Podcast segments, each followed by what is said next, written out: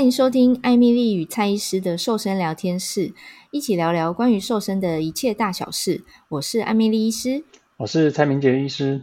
今天的主题要跟大家分享的是，呃，饮食的顺序对减重减脂有影响吗？也就是说，我吃饭的时候，我先吃什么，后吃什么，对于我减重的成果会不会有影响？那在跟大家科学化的分析之前，我先来分享一个小故事。我的钢管老师在啊、呃，当年就是我在备赛，老师也在备赛。嗯，当时老师为了备赛哈，所以哦，就是进行节食计划，要减重减肥这样子。嗯，那他减到某一天呢，就卡住了。嗯，好，就是大家都会有停滞期嘛，就算是钢管老师也会有停滞期。对，然后他就问我这个问题，嗯、他也有问另外一个呃同学吧，是营养师。那对方给他的建议哦，嗯，结论就是呢，呃，除了管制这个总热量之外啊，其实有个小撇步，就是进食的顺序哦。那一位营养师建议我的老师先吃蔬菜，然后最后吃淀粉，嗯，好。然后过了一阵子之后啊，诶，老师他跟我分享说，哦，他的停滞期就破关了的感觉，嗯，好，这个到底是有科学根据的吗？所以，我们今天要来跟大家分析，就是这个呃进食顺序对减重的影响。如果你全部都一样吃进去，那你吃进去的热量是一样的。如果你两餐一模一样，你只是进食顺序不同的话，所以这在减重我们讲热量赤字好像不合逻辑。凭什么先吃菜跟先吃饭结局不一样？诶，蔡医师可不可以跟大家分析一下？OK OK，刚刚讲到这个题目蛮有意思的，居然吃饭的顺序会有这么大的影响啊！事实上这是真的啦，真的会有一些不一样。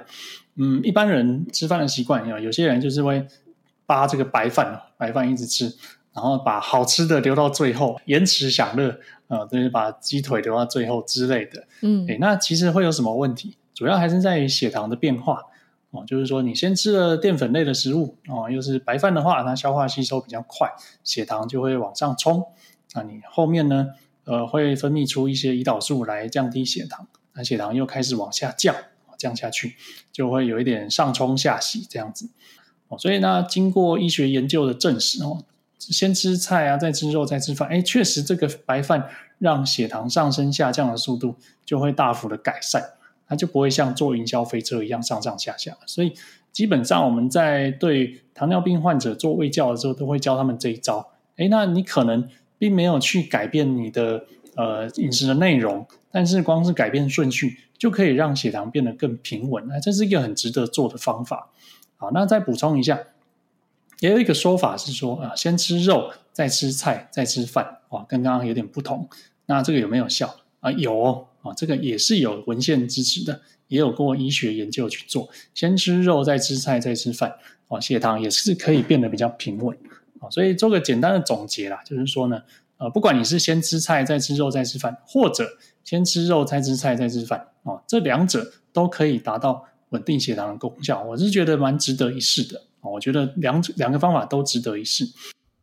没错，开头我分享的这个小故事呢，我有问老师，我说：“诶，那你有没有察觉到这个进食顺序的改变有什么样的影响吗？”那老师他观察到一件事，就是他说他先吃菜，然后吃肉，然后最后才吃淀粉。他有的时候淀粉就吃不完，嗯，就不吃了，因为知道要减重要要备赛嘛，所以他就哎好，既然吃不下，那就不要硬塞啊，就刚好节省热量哦。嗯，所以其实他改变进食顺序之后啊，除了血糖受到影响之外哦，其实他总热量是下降的哈，就是这是发生在我我的老师身上的，嗯。诶，学长，你刚刚讲的那个先吃肉再吃菜再吃饭，它一样有这个很好的血糖变化的影响。那两个你有比较推荐怎么做吗？诶，其实你刚刚讲的也蛮符合我的习惯哦。我在指导瘦身班的学员哦，我会建议他们也是先吃菜，再吃肉，再吃饭。嗯，哦，那理由都是差不多，就是因为菜的热量比较低。哦，菜的热量比较低，又有膳食纤维啊，对人体非常有益，对消化非常有益。所以，呃，先吃菜哦。我们用哈佛健康餐盘，青菜应该要在餐盘的一半左右。那先吃下去就蛮有饱足感的啦。哦，那再来用肉啊去配饭，就比较不会好像恶鬼上身这样子，就疯狂一直吃饭，一直配肉，秋风扫落叶。对对对对，一下就扫光光。那你可能就越吃越多而不知道。但是如果是先吃菜哦，有一定的饱足感，再去吃肉跟饭，那就有可能出现说刚刚讲的剩下的东西吃不完。诶，那是不是热量就减少了摄取，就比较容易瘦身成功了哦？所以这个在我的指导，我会建议先这样子吃，呃，会比较有帮助。啊，还还有一个方法，还有一个东西没有特别讲，就是说餐前先喝水，对，也是一样的道理啊。餐前先喝两百 CC 的水，或者是有清汤，哎，喝个一碗清汤啊，当然不要喝浓汤啊，那这就变成增肥啊。先喝水跟清汤也是被证实哦，可以降低你的呃胃口，嗯，哦，可以增加饱足感，那你后面的东西就不会吃那么多。哎，这些都是对于减重有呃很有帮助的又很简单的方式。对，这个两个小撇步分享给大家。那欧医师小小补充一下，我们其实在开始进食、吃进第一口食物之后啊，你真的脑袋感觉到饱是需要时间的哦，因为它需要一些荷尔蒙传递，从肠胃道传递到大脑，大脑感觉到饱足，我们才会停下来。那这个时间呢，哦，研究呃有些说二十分钟，anyway，它不会是五分钟吃完一餐的人可以感受到的。但是如果当今天你先吃，纤维质很多的蔬菜，你需要一直咀嚼才有办法吞下去。你大概很难都不要咀嚼就把菜整整把 都吞了吧？饭是可以哈。那所以这个咀嚼就会拉长我们整个肠胃道消化运作的开始到你整个结束用餐的时间哈，就有机会可以吃满二十分钟。嗯，我相信吃满二十分钟这件事应该是呃忙碌的呃三明治族群比较难做到的，对吧？对啊，所以呃，你狼吞虎咽哦，就容易吃下更多东西，自己不知道。嗯，哦，我觉得细嚼慢咽啊，细嚼慢咽也是有医学研究证实啊，可以减少热量的摄取，这样子。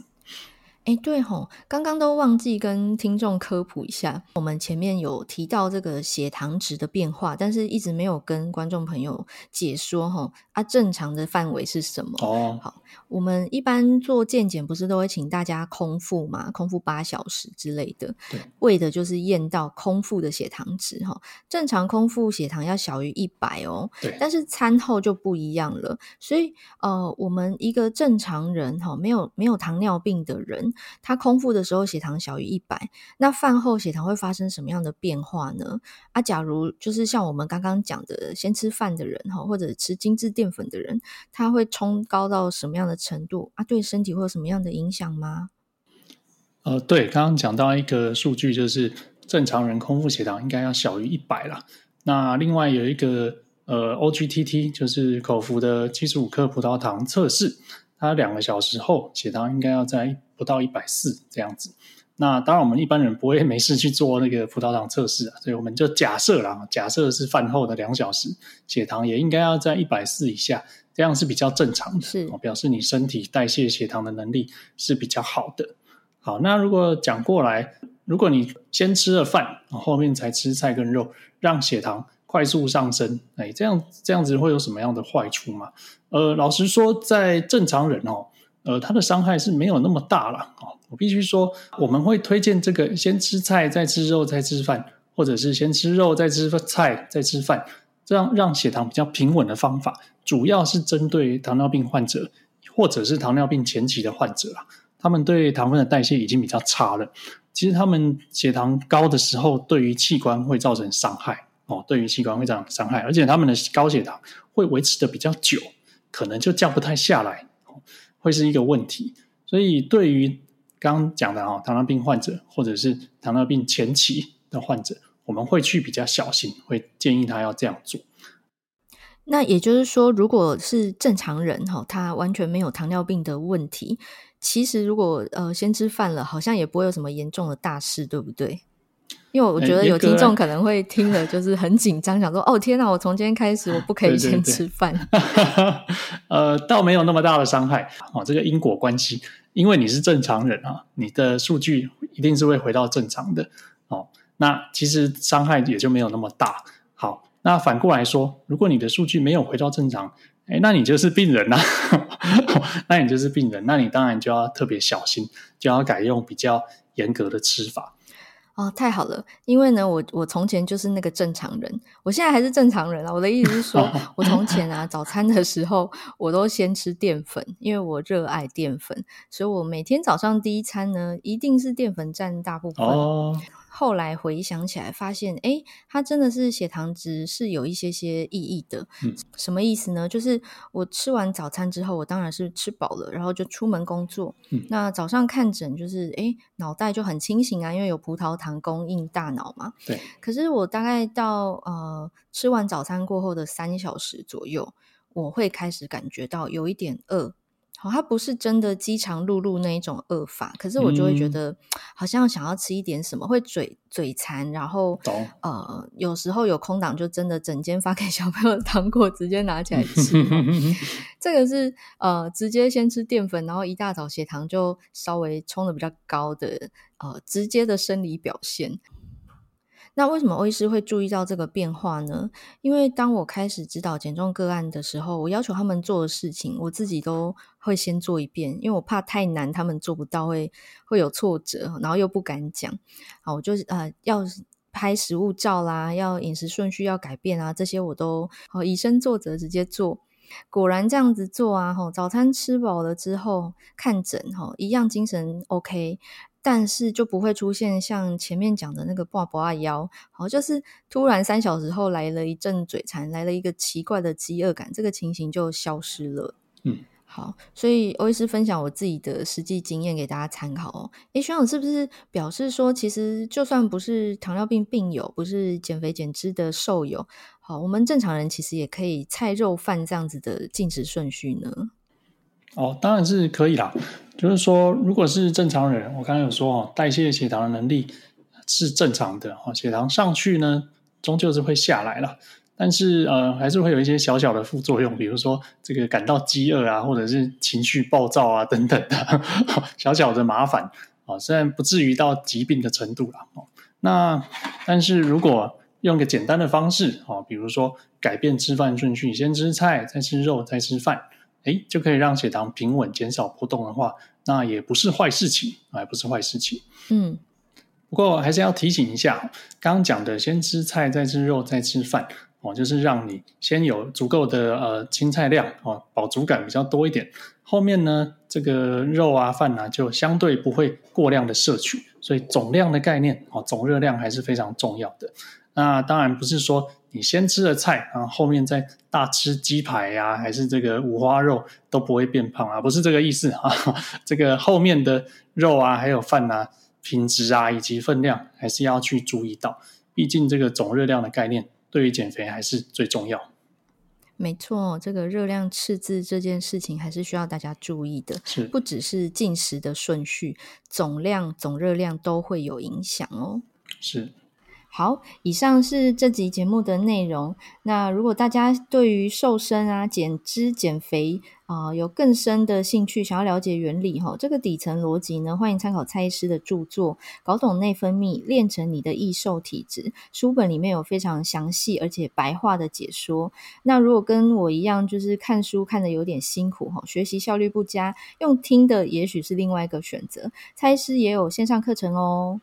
对，欢迎参考我跟城邦出版社合作拍摄的蔡明杰医师八周健康减脂课，摆脱时髦，吃出理想体态。对，这个书本跟线上课程呢，都是非常实用的工具哦。那我们也会在线上陪伴大家，所以欢迎大家追踪艾米丽医师跟蔡医师的粉丝团，我会把链接放在资讯栏里头，陪伴大家一起面对瘦身的大小事。谢谢你的收听，那我们下次线上再见喽，拜拜。谢谢大家，拜拜。